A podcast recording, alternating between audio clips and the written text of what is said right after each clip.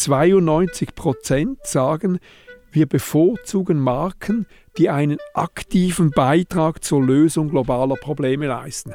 Also das wird ganz plötzlich sehr wichtig. Das ist der Podcast Idee Kooperativ, die Genossenschaft für Genossenschaften. Mit Einblicken und Tipps rund um genossenschaftliche Themen. Also für die Millennials und die Generation Z ist der Purpose eines Unternehmens heute absolut zentral. Die erste Folge ist mit Dominik von Matt, Markenexperte und Gründer der Kommunikationsagentur Jung von Matt Limat. In der Kommunikation gibt es eine ganz banale Regel.